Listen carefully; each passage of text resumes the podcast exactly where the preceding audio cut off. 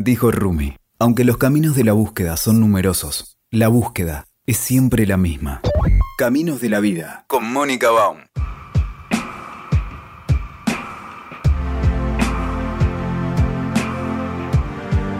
Hoy estamos con José Miguel Burguete, él es terapeuta de Barcelona, es un catalán que hoy nos está visitando en este espacio. Eh, José Miguel Burguete es terapeuta eh, gestal especializado en biodescodificación, también hace con, énfasis en constelaciones familiares, además es coach, trabaja con teatro terapéutico, que me parece súper interesante. Pero bueno, hoy vamos a hablar de un tema específico, pero antes te quiero saludar. ¿Cómo estás, José Miguel? Hola, Mónica. Muy bien, muchas gracias. Qué bueno, muchísimas gracias por prestarte. Tenemos muchas horas de diferencia, así que vos ya estarás terminando tu jornada, así que te, agradezco el doble el haberte dispuesto a estar con nosotros hoy acá. Muchas gracias a ti también. Bueno, yo lo que le quiero decir a, mi audiencia es que yo lo descubrí a José Miguel Burguet, bueno, paseando por YouTube y, y una cosa te lleva a la otra y no me pierdo más ningún video porque lo que tenés vos, José Miguel, de particular, a diferencia de lo que veo en muchos otros eh, divulgadores, es que vos sos supremamente didáctico. Entiendo que también te dedicas a la formación de terapeutas, pero la verdad, la capacidad que tenés de explicar las cosas y además en general sin tanto adjetivo, o sea, como explicando y que la persona que, que lo reciba pueda elaborarlo y eventualmente uno personalmente ponerle los adjetivos. A mí me pareció súper pragmática tu forma de trabajar. Sos muy claro para entenderte y, como digo, despojado de toda esta emocionalidad de decir tenés que hacer esto, tenés que pensar en positivo, esta cosa de, vendedores de espejitos de colores. Así que esto me parece un atributo particular de, tu, de tu forma de trabajar. Y estás hace mucho con esto, ¿no?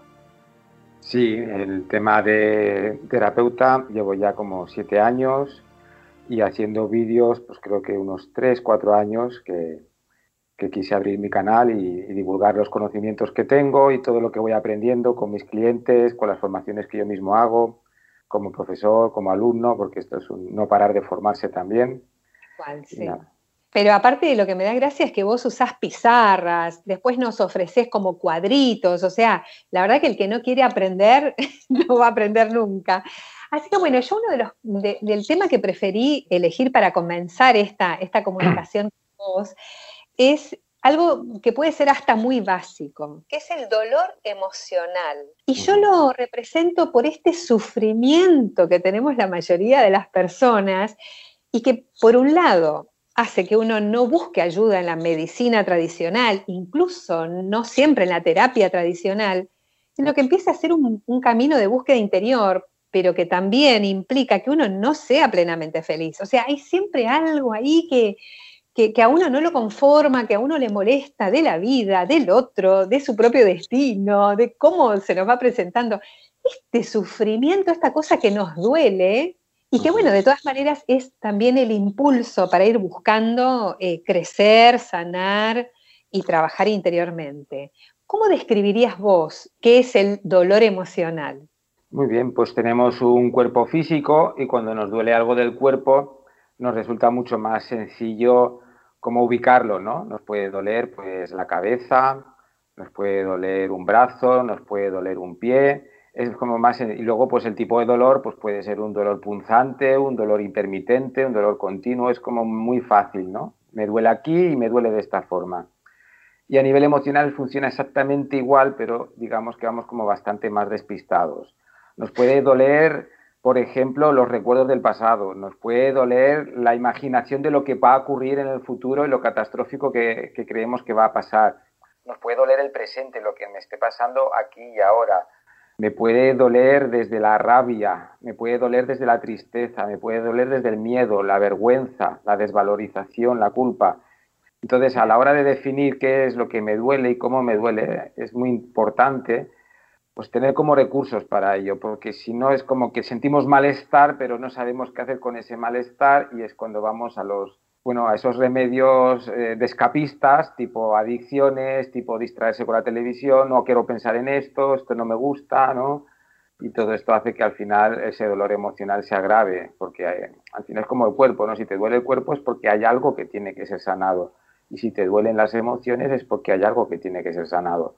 Y si lo escondemos con la televisión, con adicciones o, o no queriéndolo ver, pues eso luego se agrava y, puede generar pues, muchísimas más limitaciones en nuestra vida. Claro, y podríamos hacer como una clasificación. Son dos preguntas en una y vos verás si corresponde hacer una sola respuesta o van enganchadas, porque por un lado te quiero preguntar si se puede clasificar, por ejemplo, los tipos de dolores emocionales y en todo caso, ¿qué causa el dolor emocional? Entiendo que son las dos caras de una misma moneda. Lo que causa el dolor emocional es como más sencillo, ¿no? Es todo aquello que confronta lo que nosotros deseamos o quisiéramos, confronta nuestro sentimiento de estar, de, estar seguros, o nuestro sentimiento, nuestro deseo de sentirnos amados y queridos, o admirados, o valorados. Hay una confrontación, eso que estoy viviendo eh, no me gusta, no me gusta porque me hace sentir mal, me genera inseguridad, me genera desamor, me genera desvalorización, ¿no? Entonces esa es la causa, vivir una situación, que, una realidad que no es la que a mí me gustaría vivir y eso me genera un, malestar interior. Tipos de dolor, pues ahí ya hay, digamos que además el dolor emocional lo que tiene, ¿no? Es como que se mezclan unos dolores con otros, ¿no? O sea, una misma situación nos puede producir diferentes emociones a la vez y, diferentes sentimientos. La diferencia entre una emoción y un sentimiento es que la emoción es como más biológica, más simple, miedo, tristeza, rabia. Por ejemplo, el sentimiento es, pues me siento inseguro, me siento no querido, me siento no visto, me siento no valorado. Es, ahí interviene más la interpretación que le damos a los hechos. Entonces, es como que qué tipo de malestar estoy sintiendo, qué necesidad no queda cubierta en mí con ese acontecimiento que estoy experimentando y que me está confrontando. Entonces ahí es donde es más importante saber definir qué es lo que estoy sintiendo, cómo lo estoy sintiendo, porque todo eso nos ayudará luego a podernos expresar en la, medida que necesitamos expresarnos para liberarnos, ¿no? Entonces esa es la clave, saber qué estoy sintiendo, eso es lo primero. Claro. Y entonces podríamos pensar en una clasificación que nos ayude cuando nos encontramos con un malestar y decir, bueno, a ver, lo clasifico porque esto me ayudaría a comprenderlo. ¿Cuál, sería esta clasificación, este ABC, como para decir, eh, bueno, eh, esto lo que me está pasando, lo que estoy sintiendo, se clasifica acá y esto me permite luego tener ciertas formas de acción?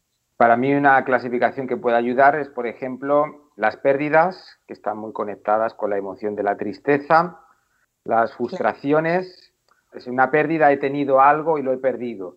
Una frustración no lo he llegado a tener, pero esperaba tenerlo, tenía la expectativa. Las frustraciones están muy conectadas con la emoción de la rabia, el enfado.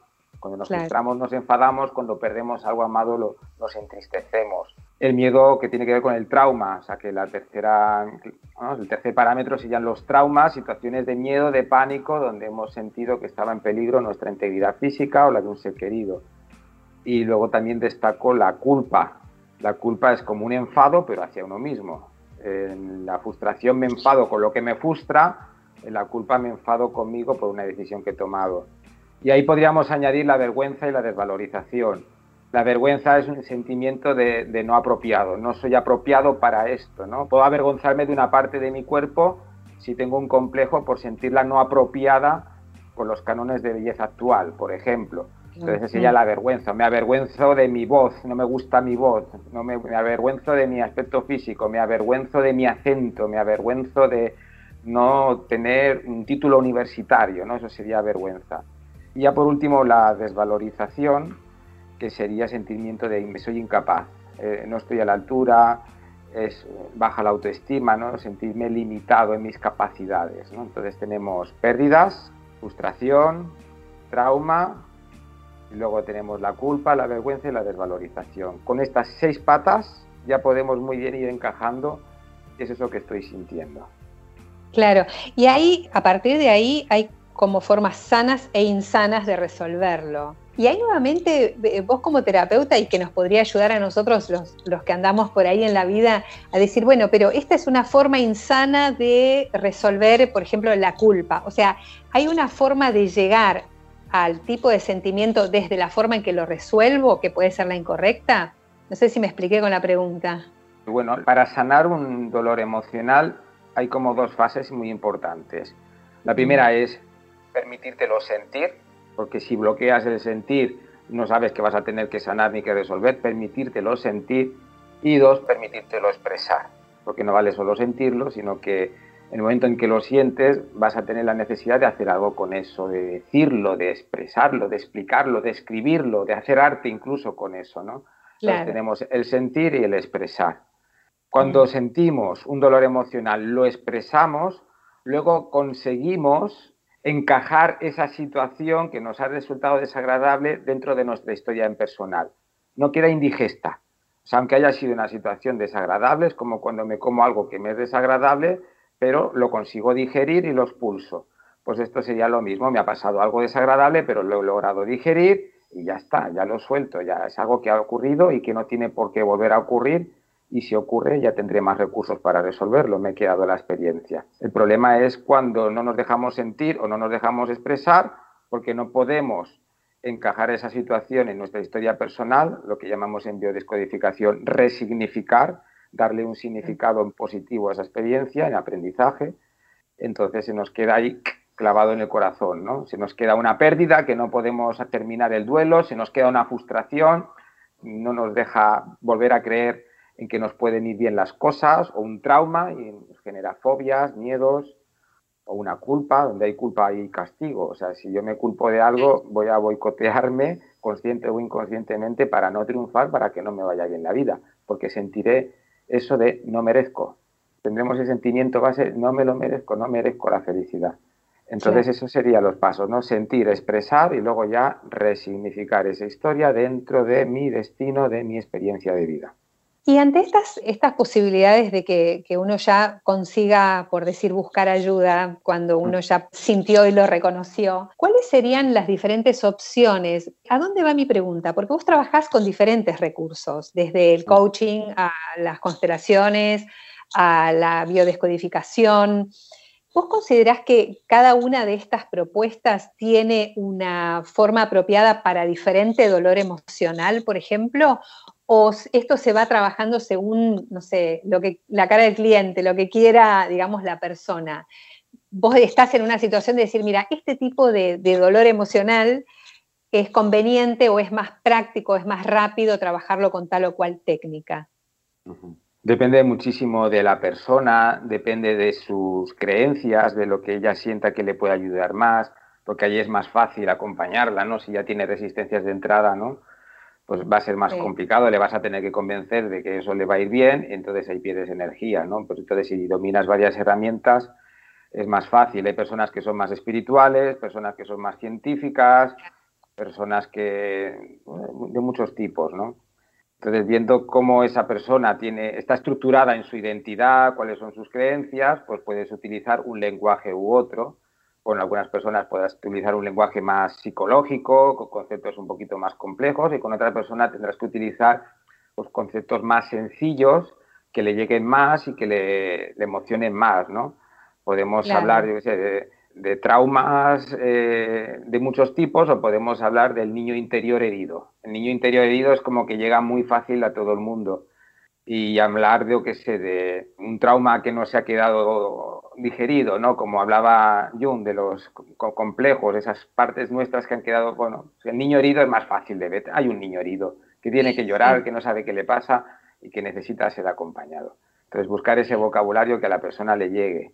Claro, me imagino que además tiene que ver también con su posibilidad de sociabilizar, porque, por ejemplo, las constelaciones familiares tienen un, si bien también se trabaja de manera individual, pero tienen un componente grupal muy fuerte, que, a veces ahí está justamente su fortaleza, claro está. ¿Vos cómo resumirías la mirada de estas terapias en particular con la cual vos más trabajás, eh, por ejemplo, la bioneuroemoción o biodescodificación, las constelaciones, ¿cómo las podrías explicar en dos palabras para que la gente se pueda hacer una idea de qué es lo que puede encontrar en cada una? Para mí hay como tres planos, ¿no? tres niveles donde debemos de trabajarnos para sanar. A veces con trabajar un nivel ya es suficiente, pero otras veces no queda más remedio que ir a los tres niveles. Estos tres niveles son el biológico, el segundo el psicológico y el tercero el sistémico.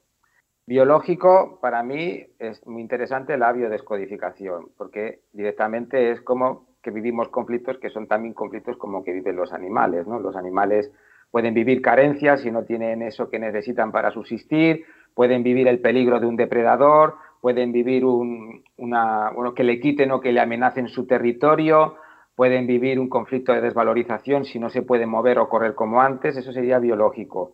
Luego tenemos mm. psicológico y ahí entramos en perfiles de personalidad, por ejemplo el enneagrama. El enneagrama es una herramienta excelente porque nos sitúa cómo, cómo funciona nuestro ego, cuáles son esas cosas que nos dan más miedo y cuáles son esas cosas que más deseamos y cómo se conectan nuestros miedos y nuestros deseos, ¿no? Porque aquello que más tememos, deseamos todo lo contrario. Aquello que más deseamos, tememos lo que suceda lo contrario. Y ahí nos atrapamos en unas polaridades que son las que construyen nuestra identidad. Y la gestal también, por ejemplo, va muy bien para trabajar lo psicológico, de cara a, darte cuenta de que cómo estás por dentro, ¿no? tu nivel emocional, mental, corporal. Y el sistémico es donde entrarían las constelaciones familiares, porque todo aquello que a mí me pasa le influye a mi familia, a mis seres queridos, y lo que les pasa a mis seres queridos me influye a mí. Eso en el presente. Pero en las constelaciones familiares a veces nos damos cuenta que lo que nos pasa ahora está conectado con lo que les pasó a mis padres en el pasado o con lo que les pasó a mis antepasados en generaciones atrás. Entonces las constelaciones familiares para mí es como una máquina del tiempo. La máquina del tiempo donde vamos a explorar la raíz de mi conflicto, de mi de mi dificultad que puede estar conectado con algo que no he sanado con la madre, que no he sanado con el padre, o una lealtad muy profunda, pues a lo mejor un tío quedó excluido del sistema, que murió de joven, o incluso pues abuelos, bisabuelos que vivieron guerras, pasaron hambres, carencias, o la muerte de bebés, eh, muertes difíciles de sostener, de generar en los duelos. Entonces aquí tenemos diferentes herramientas, biológico, psicológico, sistémico, según la persona en el momento en que esté, pues le entras por un lado, le profundizas en el otro y eso ayuda ¿no? a esta integración. Qué lindo, sí, súper práctico además, cada uno de, estos, de estas propuestas. A mí hay dos temas que me gusta mucho trabajar, eh, abordar y que vos los trabajás a full también en tus videos y que yo también los veo, en, digamos, en confrontación, no en confrontación, pero en complementación más bien, que es por un lado el niño interior y por otro el crucial lugar que cada persona le da en su estructura psicológica a sus propios padres, ¿no? Papá y mamá es como súper importante la relación que uno en el alma, porque no estamos hablando de la materialidad, o sea, de hecho muchos de nosotros estamos lejos de nuestros padres o somos adultos y, que no siempre significa que seamos adultos emocionales, dicho sea de paso, ¿no? Pero ¿cómo podríamos resumir, por un lado, el lugar, digamos, de la mamá y del papá en la salud emocional de la persona? Mira, para mí el trabajo con el niño interior es como es más complejo, pero lo voy a resumir muy sencillo. Como que tenemos que trabajar con nuestro niño interior herido y tenemos que trabajar con nuestro niño interior inocente. El niño ah, interior herido es el más fácil de entender. Es lo que papá y mamá no supieron hacer bien con ese niño o lo que ese niño interpretó o sufrió como que papá y mamá no lo hicieron bien con él, ¿no? Ahí entramos en las heridas de abandono, humillación, rechazo, eh, traición, injusticias, que papá y mamá, pues, con sus limitaciones y su nivel de conciencia, pues seguramente hirieron a su hijo o a su hija de una manera o de otra, porque tenemos padres imperfectos y en algo nos han podido herir. Eso es el niño herido. Entonces ahí están, pues, pues tenemos pérdida, tenemos la culpa, tenemos frustración, hay que, que buscar por ahí. El niño inocente, este es el más complicado, que es el que va muy bien trabajarlo desde las constelaciones familiares. El niño inocente le duele más el sufrimiento de sus padres que su propio sufrimiento. Sí. O sea, el niño lo que más le puede herir, por supuesto también le va a herir lo que le afecta a él directamente, pero un niño que ve sufrir a sus padres, que ve a su madre que se encierra en la habitación y se hincha a llorar porque papá no la está tratando bien, o ve a su padre preocupado, desesperado porque no tiene trabajo y no va a tener comida para alimentarlos, el sufrimiento de ver sufrir a tus propios padres o cuidadores, esos adultos que te están cuidando y los ves sufrir y los ves desbordados, Y ese niño que es tan pequeñito y que es puro amor, necesita hacer algo con eso y no sabe qué, porque es muy pequeño. Y ese hacer algo puede ser, pues, mm, incluso desde ir a mamá, animarla y decirle, mamá, tranquila, ¿no? Y se convierte esa niña pequeña en la mamá de su mamá. O puede ser, si mamá y papá se están peleando todo el día, pues yo me enfermo, porque cuando me enfermo papá y mamá ya no se pelean. O incluso si ahora resulta que hay muy poco dinero para comida y somos muchos hermanos, pues a lo mejor uno de ellos es como que decide dejar la vida para que papá y mamá no tengan tantos hijos a los que alimentar, ¿no? Es ese niño inocente que está dispuesto a sacrificar lo que sea si siente o cree que eso puede aliviar el sufrimiento de sus padres. Y lo va a hacer desde un lugar muy inconsciente, porque no es que lo predemite con la mente, no tiene una mente madura, pero le va a surgir, le va a surgir enfermarse sin saber por qué, le va a surgir eh, ser un niño tirano y empezar a romper cosas para reclamar la atención y que papá y mamá así no se discutan entre ellos, les va a surgir lo que sea que él pueda hacer que suavice ese sufrimiento que están sintiendo sus padres. Es ese niño inocente. Entonces, en un proceso terapéutico, a veces hay que escuchar más al niño herido, pues, mi mamá no me quiso, mi papá eh, me pegaba, lo que, hay que escucharlo, sostener todo eso, y buscar, pues bueno, pues expresarlo y poder resignificar esta experiencia dentro de la propia historia personal. Y a veces hay que atender al niño inocente y casi siempre detrás del niño herido está el niño inocente. el niño herido muchas veces es como una cortina de humo que no nos deja ver lo que realmente nos duele. Y lo que nos duele es la impotencia que sufrimos de niños viendo el sufrimiento de nuestros propios padres o cuidadores. Porque somos seres de amor. Entonces lo que más nos duele es el sufrimiento de la gente que queremos. Qué bárbaro, qué bárbaro. Y esto va directamente relacionado con la forma en que ese niño, esa niña, o sea, que somos cada uno de nosotros todavía, fue estructurando también su relación con su papá y su mamá.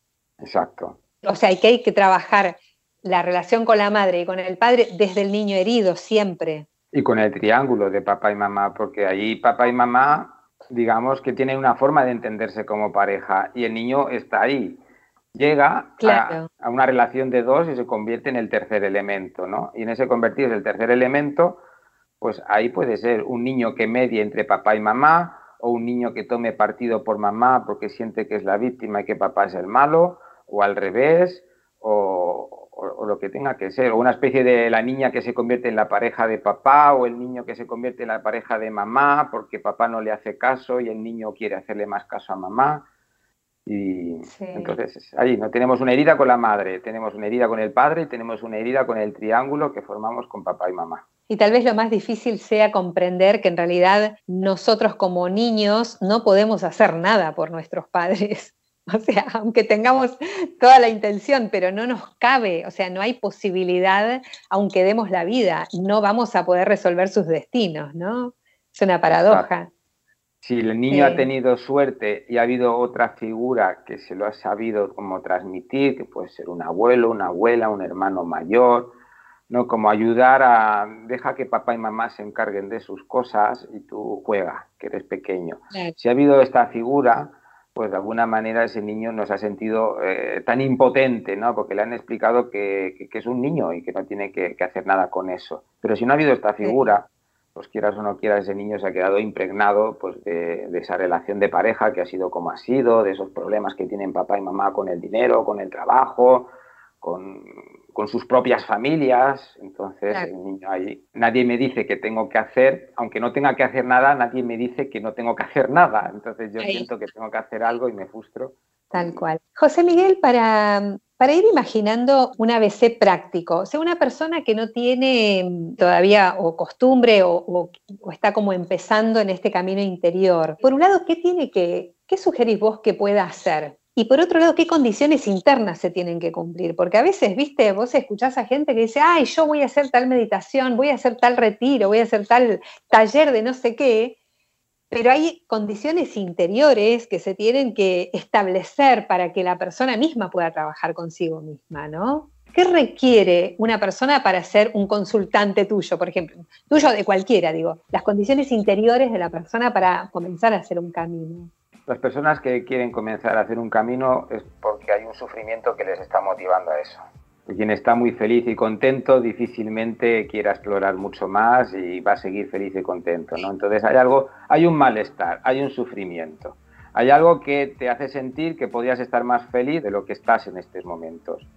Y ese algo puede que tenga que ver con un ámbito como puede ser la relación de pareja o el trabajo o la relación con la propia familia y los hermanos o un problema de salud o, miedos para hacer negocios y no atreverse a, emprender.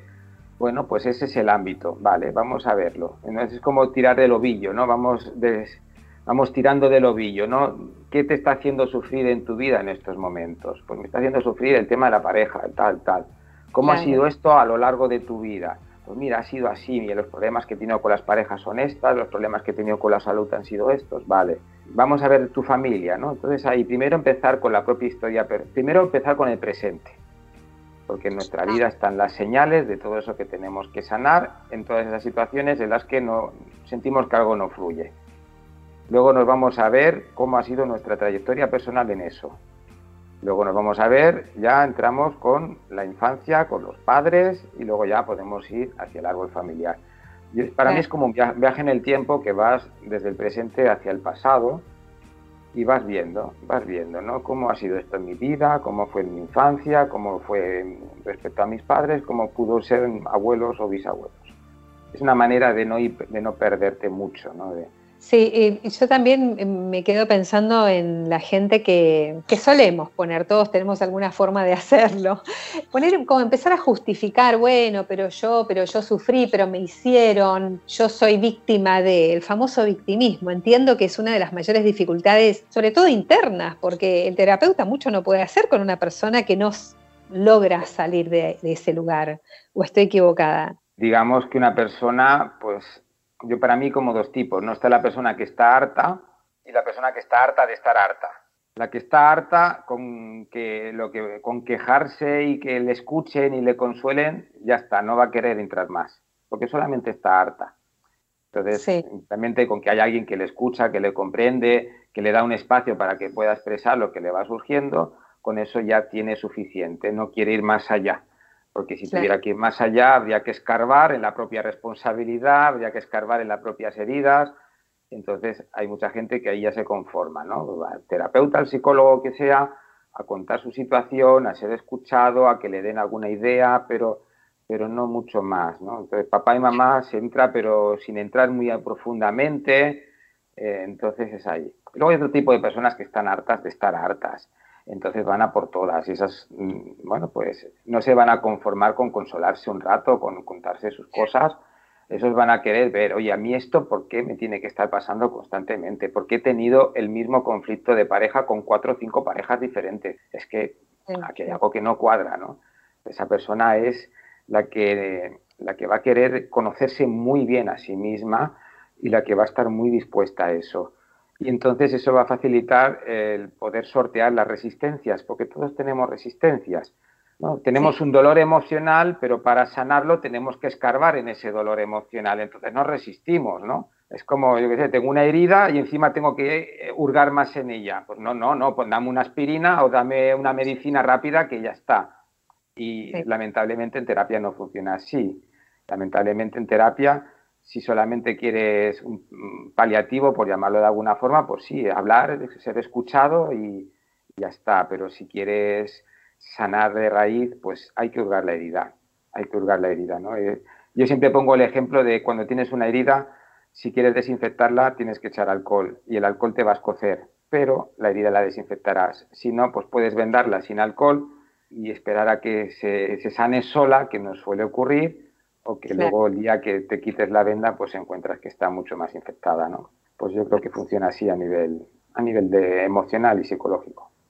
Tal cual. Bueno, José Miguel, te quiero hacer una última pregunta que es inevitable que te la haga porque estamos en el país de la cuarentena más larga y entiendo que en España también están con rebrotes y con nuevos confinamientos y bueno, cuidándose muchísimo. ¿Cómo ves vos este fenómeno de la cuarentena, el impacto emocional en las personas? ¿Qué interpretación general o, o en la psiquis de la gente vas encontrando vos? Yo lo que me encuentro son como, mm, como dos perfiles muy, muy extremos, ¿no? Está la persona que tiene muchísimo miedo y está la persona que no lo tiene, entonces se siente, siente como que le quitan derechos y libertades, ¿no?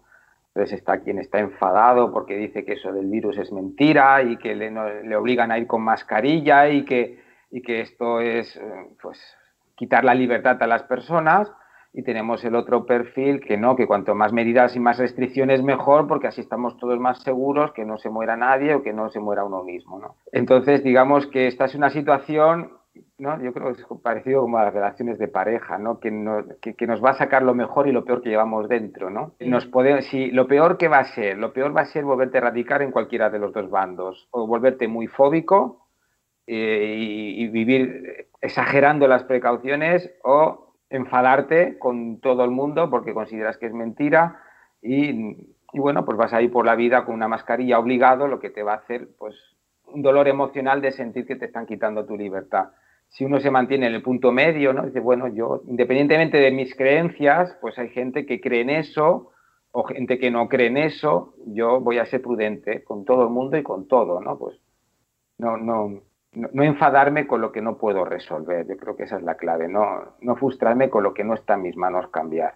Ahí quien está. quien se sepa mantener ahí ni se enfermará por un lado ni se enfermará por otro. Si no, el que se enferma por el virus, el que se enferma por el pánico al virus y el que se enferma porque siente que le quitan sus derechos y que no puede eh, tener la libertad que quisiera. ¿no? Para estar sano es como decir, no, me salgo del conflicto, vivo mi vida, y no me vuelvo radical en ningún tipo de corriente de opinión.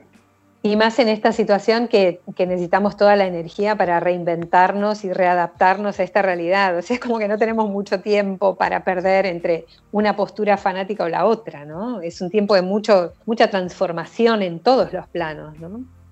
Exacto, es reinventarnos, ¿no? Están, eh, tienen que reinventarse los negocios con todas las nuevas tecnologías, pues ahora hay muchos negocios que se tienen que reinventar van a surgir oportunidades diferentes ante esta situación de cosas que a lo mejor antes no eran tanto negocio y ahora sí que lo van a ser.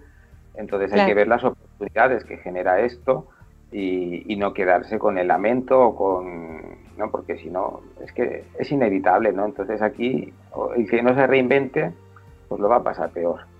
Y, hay que, incluso pueden ser oportunidades, ¿no? A veces un daño en algo genera una oportunidad de, de avanzar y de evolucionar en otro sentido. Absolutamente. Yo me imagino que vos estás trabajando también online, o sea, darás sesiones, asistencias, terapias por, por internet. Digo porque seguramente algún argentino, alguna argentina estaría interesado en pedirte una consulta. Entiendo que, que las ofreces, seguramente, ¿no? Sí, ofrezco sesiones de terapia online por diferentes maneras de hacer videoconferencia y constelación familiar individual también a través de, las plataformas online. Fantástico. Bueno, José Miguel, la verdad, nuevamente fuiste súper claro, es sencillo y súper didáctico, así que te agradezco un montón. Ojalá que nos volvamos a encontrar. Eh, aprecio mucho tu interés y tu tiempo para prestarte a este espacio tan lejos y tan haciendo ahí nuestro esfuerzo desde acá por divulgar este tipo de, no solo de temas, sino de servicios para la gente. Así que mil gracias. Muchísimas gracias a ti, ha sido un placer. Escuchaste Caminos de la Vida con Mónica Baum. WeToker. Sumamos las partes.